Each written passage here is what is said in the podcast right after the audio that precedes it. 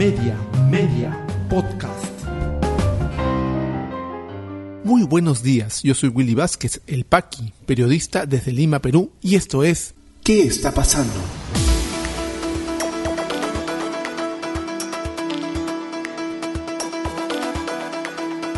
Estas son las noticias que debes conocer hoy lunes 16 de mayo de 2022. Abogado de Samir Villaverde afirma que empresario tiene todo para probar presunto fraude electoral. ¿Cuál es el perfil del elector peruano? Conoce más sobre el padrón de electores de cara a las elecciones municipales y regionales 2022.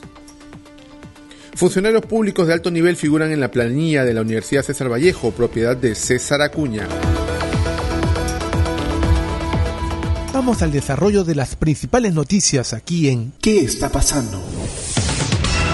Antes de iniciar el comentario de las principales noticias del día de hoy, lunes 16 de mayo de 2022, quisiera ofrecer disculpas a todos los que siguen este podcast de noticias, porque la semana pasada hemos tenido intermitencias en el envío del podcast, en la realización de este eh, noticiero diario, debido a complicaciones de agenda, eh, dentro del trabajo diario. Por eso es importante, por ejemplo, que nos ayuden a realizar este podcast de noticias. Es un trabajo que periodístico que demanda un tiempo. Hay que contrastar algunas fuentes, investigar un poco más, revisar más medios, buscar alguna versión nueva para darles un enfoque nuevo. Y ese es un trabajo periodístico que se hace, que vengo haciendo hace casi dos años eh, ininterrumpidamente en la mejor medida de lo posible, pero es un trabajo que requiere pues una dedicación. Para ello, yo les pido pues que apoyen a este podcast de noticias no solamente compartiéndolo en sus redes, eh, mandándolas, enviándoselas a sus amigos, sino también con nuestras plataformas de apoyo, de patrocinio. Pueden entrar a patreon.com slash elpaqui y hacerse Patreons, hacerse mecenas de este emprendimiento para poder seguir brindándoles información oportuna y diaria. Estaremos eh, compartiendo por las redes de WhatsApp y Telegram nuestra eh, cuenta y la forma como ustedes nos pueden ayudar a seguir haciendo posible este podcast de noticias. Dicho esto, y reiteradas las disculpas, Vamos con las principales noticias del día de hoy. Samir Villaverde, ahora para muchos el paladín de eh, la verdad y quien se va a traer abajo al presidente Castillo para algún sector político, entra también dentro del plano al revivir la historia del fraude, del fraude electoral que hizo ganar supuestamente a Castillo en las elecciones pasadas. Un fraude que ellos no han podido probar de ninguna manera. No han podido probar con la OEA, no lo han podido probar a través de los organismos electorales, a través de las denuncias. No se puede probar. ¿Y saben por qué no se puede probar? Porque el fraude nunca existió, solo existió en las cabezas de aquellos que quieren desestabilizar a este gobierno, que claro, tiene muchos flancos débiles para poder ser atacado. Uno de los gobiernos más mediocres que hemos tenido en los últimos años, pero esta no es la forma, inventando historias. Pero parece que ahora Samir Villaverde sería, pues como les digo, quien tendría entre sus manos eh, la caída de Pedro Castillo. A él sí le hacen caso, a él sí no le piden pruebas, a él sí le creen solamente por sus dichos, aunque su abogado ha dicho que tiene todo para probar el presunto fraude electoral Informe diario de la República. A pesar de no haber entregado una sola prueba, la defensa legal de Samir Villaverde insiste en la teoría del presunto fraude, la cual fue rechazada por los organismos electorales. La defensa legal del empresario Samir Villaverde, el abogado Julio Rodríguez, dijo en entrevista con Cuarto Poder que su cliente le aseguró que cuenta con todas las pruebas necesarias para probar su teoría sobre su presunto fraude, fraude electoral coordinado entre el Jurado Nacional de Elecciones y el presidente de la República, Pedro Castillo, durante las últimas elecciones del 2021. Hemos conversado brevemente por teléfono, ya que por vez primera le permitieron hablar por él. Él me comunicó que sobre las declaraciones que dio ante la Comisión de Fiscalización tenía todo para probar que lo que decía era cierto. Me lo repitió hasta en tres oportunidades, declaró el dominical. En esta línea, al ser consultado sobre si tuvo acceso a las supuestas pruebas, el abogado señaló que debido a las limitaciones que le impone la prisión preventiva de 24 meses a Samir Verde, no pudo acceder a ellas. Es un poco complicado que me las enseñe, las pruebas desde un penal. Eso me lo dijo vía telefónica el viernes, agregó. Recordemos que el último 12 eh, de mayo, en lugar de responder a la imputación del fiscal de la Nación, Pablo Sánchez, quien hace menos de una semana señaló el papel clave que cumplió en la presunta adjudicación corrupta de siete contratos del Ministerio de Transportes y Comunicaciones por 804 millones, Samir Villaverde García, sin presentar evidencias, acusó al mandatario Pedro Castillo de haber supuestamente organizado un fraude electoral para capturar la presidencia de la República. Días después, el empresario investigado por el caso Puente Trata y delitos de lavado de activos en la Fiscalía decidió guardar silencio durante la sesión de la Comisión de Fiscalización del Congreso el último viernes 13 de mayo. Me acojo al derecho de silencio hasta contar con medidas legales y personales. En una crónica bastante interesante, el periodista Fernando Vivas del diario El Comercio ha conversado con el abogado de eh, Samí Villaverde, Julio Rodríguez, ha dicho que en la conversación que ha tenido el periodista con él, no ha dicho el abogado que existen las pruebas audiovisuales eh, que dirían que en un momento se dijo que tendría Samir Villaverde con respecto a las pruebas de este supuesto fraude. Eso lo anunció Philip Butters en uno de sus programas de Willax TV. Esa idea de las pruebas, audios, videos, salió en medio de una conversación informal con Alfonso Baella, en clave y en sordina, mezclando elementos de ficción con alusiones a una supuesta conversación entre Pedro Castillo y Jorge Salas Arenas, el presidente del Jurado Nacional de Elecciones. Según el relato en clave, no solo Pacheco habría sido testigo a través de una comunicación en FaceTime, FaceTime con el entonces candidato Castillo, sino con Villaverde, Silvia Barrera, ex alcaldesa de Villa María del Triunfo, y la presunta pareja de Pacheco, y Mesa estos personajes al menos se conocen, han andado juntos, han quedado registrados en visitas a Palacio de Gobierno, lo que no necesariamente indica que haya una prueba audiovisual de aquel, que no se malinterprete el análisis y el comentario que estamos haciendo en este podcast de noticias. Si existiera una prueba fehaciente, fuerte y contundente de que esto fuera cierto, lo que dice Samir Villaverde, pues seremos los primeros en darle cobertura, porque sería muy grave. Lamentablemente, todos los indicios apuntan a que no existe, lo podemos decir con conocimiento de causa, el proceso de fraude que ellos dicen existir. Pues bien, vamos a ver cómo se desarrollan estos temas en el transcurso de las semanas. Samí Villaverde no responde por sus delitos, sino lanza la idea nuevamente del fraude como una tabla de salvación a su eh, situación legal cuál es el tipo del elector y electora peruano, peruana, qué tipo de votante es el que va a tener que conquistar, van a tener que conquistar los candidatos a las próximas elecciones regionales y municipales de octubre próximo. RPP Noticias hizo una pequeña investigación acerca del padrón electoral. Este padrón que por cierto cerró, así que uno no puede cambiar ya datos en el padrón como su estado civil, sus eh, lugar de residencia, etcétera, porque ya estamos en medio de un proceso electoral. Informa RPP. Noticias. Se acercan las elecciones regionales y municipales y siempre es bueno recordar que la participación ciudadana es el pilar de la democracia y que el padrón electoral es su reflejo. Además de su actualización cada mes, para evitar que personas que han fallecido aparezcan cocinadas en él, el padrón publicado por los organismos electorales ofrece detalles para elaborar el perfil de los peruanos que acudirán a votar el próximo domingo 2 de octubre. Una de las principales características es que el elector peruano es eminentemente joven. De los 25.759.909 habilitados para votar, el 27.4% se encuentra en el rango entre 19 y 29 años. Se trata del grupo más numeroso de votantes. Si a esto sumamos que el segundo grupo de electores más grande es el de 30 y 39 años, 21.6%, estamos hablando de dos bolsones electorales que con menos de 40 años representan prácticamente la mitad de personas que acudirán a las urnas.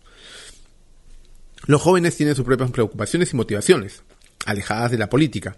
Será todo un reto para los políticos movilizar a los jóvenes porque hoy en día ellos desconfían bastante de los políticos. Sin embargo, tendrán que ir a votar obligatoriamente y lo harán por el político al que le tengan un poquito más de confianza que a sus adversarios, señala el especialista en comunicación política Robert Villalba.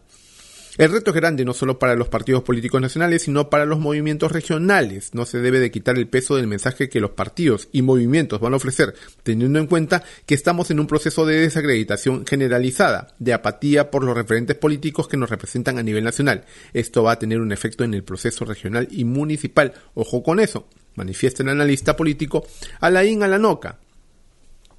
Y acá hay un, elemento muy importante para los candidatos. El mensaje con el que los políticos tratarán de llegar a esta masa electoral será definitivo, sobre todo si tenemos en cuenta que el ausentismo se mantiene desde hace algunos años por encima del 20%. En su perfil electoral, el Jurado Nacional de Elecciones señala que en las regiones de Oriente hay un incremento de casi el 15% del nivel de ausentismo. En ese contexto, será importante que los candidatos intenten revertir la mala imagen que la clase política ha dejado en medio de la crisis de los últimos años. Si se mantiene este nivel de ausentismo, eso va a repercutir en la legitimidad que van a tener las autoridades elegidas en este proceso regional y municipal. Podría repetirse la figura que se ha dado a nivel nacional con autoridades recientemente elegidas por voto popular en una elección nacional, las cuales lamentablemente están perdiendo la confianza de la ciudadanía, comenta la NOCA. Ojo con el ausentismo electoral, ¿no? La decisión de actualizar el padrón cada mes hasta octubre con las personas fallecidas para evitar cuestionamientos evitará situaciones como las que ocurrieron en las elecciones 2021. Sin embargo, se requiere despejar otras dudas respecto a cambios de dirección y otras modificaciones como sugiere el analista político Richard Tapia haría bien el RENIEC en realizar también una campaña con el fin de actualizar los datos del DNI para así evitar que un ciudadano que tenga registrada una dirección en una determinada región en la cual ya no reside pueda sufragar en esta jurisdicción. Más aún cuando es notorio que en el interior del país se viene utilizando esto como una estrategia para inclinar la elección a favor de determinados candidatos. Esto sumado a, ojo con esto, la OMPE ha lanzado ya la aplicación, el aplicativo Elige tu local de votación en el cual podrás elegir a través de la aplicación de web, a través de tu celular también, o a través del de, eh, servicio de mensajería Telegram, podrás elegir tu local de votación. Y ojo, podrás elegir el local de votación de la jurisdicción de la última dirección que figure en tu DNI. Es decir, si por ejemplo te mudaste desde las últimas elecciones pasadas en 2021 a otro distrito, la geolocalización de la aplicación te va a mostrar los locales de votación cercanos al último punto de domicilio que tenías en tu DNI. Ojo con eso. Entonces, hay varias novedades en el padrón electoral y en los servicios electorales para estas elecciones regionales y municipales 2022. Funcionarios públicos de alto nivel figuran en las planillas de la Universidad César Vallejo. Esta es una revelación que hizo Hildebrand en sus 13, la revista, eh, una investigación de Eloy Marchand, que salió el viernes pasado, pero nadie ha dicho nada, nadie lo ha levantado, nadie ha comentado, no ha habido mayor rebote en la prensa. ¿Por qué pasa esto? Quizás porque también el avisaje de la universidad es fuerte en los medios quizás porque el presidente del Instituto Prensa y Sociedad también sea un asalariado de, este, de esta universidad. La red de César Acuña en los más altos niveles del eh, Estado es preocupantemente importante. Según la investigación de Eloy Marchand para Hildebrand en sus 13, eh, el magnate César Acuña, dos veces candidato a la presidencia, tiene en la planilla de la Universidad César Vallejo al Contralor General de la República, al ministro y viceministro de Justicia y a un, integrante del Jurado Nacional de Elecciones, al presidente de la Corte de Justicia de Piura, a un parlamentario andino y a más de una docena de jueces y fiscales repartidos por todo el país. Este semanario ha tenido acceso a la planilla de profesores, de Acuña, donde aparecen 5.975 nombres. El reporte está actualizado hasta diciembre del 2021. En la plantilla se registra fecha de ingreso del docente, grado académico categoría y horas de clase que dicta en algunos casos los sueldos. Esto es bastante importante. El fiscal anticorrupción, Elmer Chirre, está en las aulas vallejianas. Gustavo Pacheco, parlamentario andino, en la escuela de posgrado. El Felichero, ministro de Justicia y profesor de la Vallejo, según reportes de diciembre, Uli Ramírez, miembro del Jurado Nacional de Elecciones y empleado académico también de Acuña, y por supuesto Beatriz Merino, la presidenta ejecutiva que gana 134 mil soles mensuales.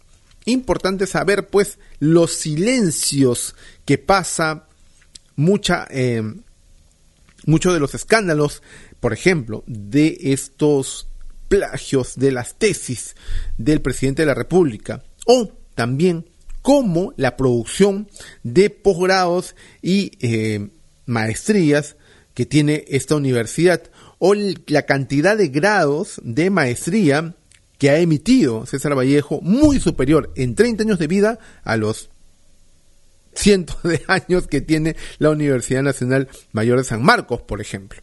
No necesariamente una gran cantidad de títulos es sinónimo de calidad académica. Mucho cuidado con eso. También es lo que tenemos dentro de la Universidad César Vallejo. Por su parte, un docente de posgrado de esta misma universidad denuncia que dictan cursos que no son de su especialidad y dice que siente que están engañando a los alumnos. El catedrático de la Escuela de Posgrado de la Universidad César Vallejo afirmó al programa Punto Final que le asignan cursos que no son de su expertise, conocimiento y experiencia profesional. Además, cuestionó el plazo otorgado para revisar más de 20 tesis de alumnos que buscan obtener el grado de magíster. Este docente, identificado como César, cuenta RPP, Cuenta con grado de doctor y más de 20 años de enseñanza en la universidad y más de 4 años en la escuela de posgrado de la Universidad Vallejo sin ser un especialista, ¿cómo puedo dictar un curso que no es mi especialidad? Creo y considero que es porque, por esto que estoy acá presente, que estoy como engañando a los alumnos, ¿no? Y eso es obviamente la calidad que debería darse en la universidad, principalmente en la escuela de posgrado de una universidad en general. Dijo, tenemos ya este tipo de denuncias de parte de la calidad que tiene eh, la Universidad César Vallejo. Y por otro lado, entendemos por qué, por ejemplo, hay tantos silencios de parte de la prensa y de parte de ciertos sectores políticos, porque son empleados de la misma universidad, una universidad que factura millones de soles al año y que quizás sea momento, pues, de que pese a que su NEDU otorgó su licenciamiento en su oportunidad, donde por supuesto la César Vallejo desembolsó millones de soles para poder lograrlo, este, puede hacer una supervisión de la calidad de los grados títulos y las maestrías de esta universidad. Ya regresamos con mucha más información aquí en ¿Qué está pasando? Este podcast llega a ti en colaboración con Espacio Libre. En Espacio Libre miramos por fuera de la coyuntura para abordar distintos ángulos de la información, más allá de lo que los medios presentan a diario. En Espacio Libre encontrarás informes, reportajes, investigación y más productos sobre política, derechos humanos, lucha contra la corrupción y periodismo social. Espacio Libre, periodismo independiente con contenido de valor. Visítanos en www.espaciolibre.pe y encuéntranos en redes sociales como Espacio Libre. Continuamos con mucha más información aquí en ¿Qué está pasando? ¿Qué está pasando en la economía? Banco Central de Reserva afirmó que superávit comercial creció un 38.7% en primer trimestre. El avance corresponde a los altos precios del gas, metales y la recuperación de la demanda externa, indicó la entidad. Para el Instituto Nacional de Estadística e Informática, producción peruana de cobre y oro cae en marzo ante conflictos sociales. Volúmenes de zinc, plata, molibdeno, plomo y estaño también retrocedieron, informó el INEI. Consultora Macrocónsul estima que pobreza podría subir al 27.5% al cierre de este año. Esta cifra proyectada es 1.5% más elevada que lo registrado en el 2021, por lo que aún se mantendría por encima de los niveles prepandemia. ¿Qué está pasando en las regiones? En Junín inauguran almacén y cadena de frío para conservar vacunas COVID-19. La red asistencial de E-Salud inauguró un gran almacén y cadena de frío en los que se conservarán las vacunas contra el coronavirus y otras enfermedades. En Arequipa, Colegio Médico denuncia que faltan insumos para realizar análisis y detectar a tiempo casos de influencia A. H3N2. Decano Gustavo Toailo indicó que se han sacado muestras de dos casos sospechosos de influencia A, pero deben esperar una semana para obtener los resultados. En Cajamarca, SUNARP apoyará al Ministerio de Agricultura para inscripción de predios rurales en Cajamarca. Con seguridad jurídica, los agricultores podrán vender, heredar e hipotecar sus tierras y acceder a créditos. ¿Qué está pasando en el mundo? En Colombia, la sombra del magnicidio atemoriza a los colombianos en plena campaña electoral. El proceso se ha empañado con amenazas de muerte contra el candidato Gustavo Petro, quien lidera las encuestas, además de un paro armado convocado por el Clan del Golfo, una de las bandas criminales más temidas del país. En Estados Unidos, autor del tiroteo de racista en Buffalo, iba vestido de militar y transmitió en vivo el ataque por la red social Twitch. El país ha vuelto a verse conmocionado por otra masacre, esta vez protagonizada por un joven blanco de 18 años que viajó fuertemente armado y protegido con equipo militar hasta un barrio de mayoría negra en Buffalo, en el extremo norte del estado de Nueva York. En Ucrania logran que tropas de Rusia se replieguen hasta la frontera de Kharkiv un batallón de la Brigada 127 de las Fuerzas Armadas de Ucrania de dicha ciudad hizo retroceder a los rusos y llegó a una sección de la frontera estatal, indicó el Ministerio de Defensa ucraniano. COVID-19 en el Perú. La situación actual de la enfermedad, según los datos del Ministerio de Salud, es la siguiente. A la fecha, en las últimas 24 horas hay 161 casos confirmados a nivel nacional y 10 fallecidos. Eh, continúan hospitalizadas 720 personas. Ya aquí ha habido un sinceramiento de cifras porque la semana pasada estaban en casi 1000 y de pronto bajó a 720. Lo, lo advertía dentro de la red social Twitter Juan Carvajal, ingeniero de datos, quien hace un seguimiento exacto y cercano a los datos abiertos del Ministerio de Salud. El número de fallecidos en todo lo que va la pandemia, lamentablemente es de 213.040 personas y la campaña de vacunación continúa avanzando porque las vacunas nos dan esperanza con un total de dosis aplicadas de 73.652.500, lo que hacen un total de inmunizados con tercera dosis de 16.828.054, configurando un avance del 75.49% de la población vulnerable y el 58.9% de la población en general. Si te interesó este podcast de noticias, recomiéndanos con tus contactos porque estaremos enviando este audio todos los días para que puedas tener una aproximación noticiosa a lo que está pasando en el país. Suscríbete a nuestra lista de distribución en WhatsApp y compártelo. Puedes seguirme también en mis redes sociales de Facebook, Twitter y YouTube como Willy Vázquez El Paqui o visita podcast.elpaqui.com. Muchísimas gracias por llegar hasta aquí. Nos escuchamos en cualquier momento.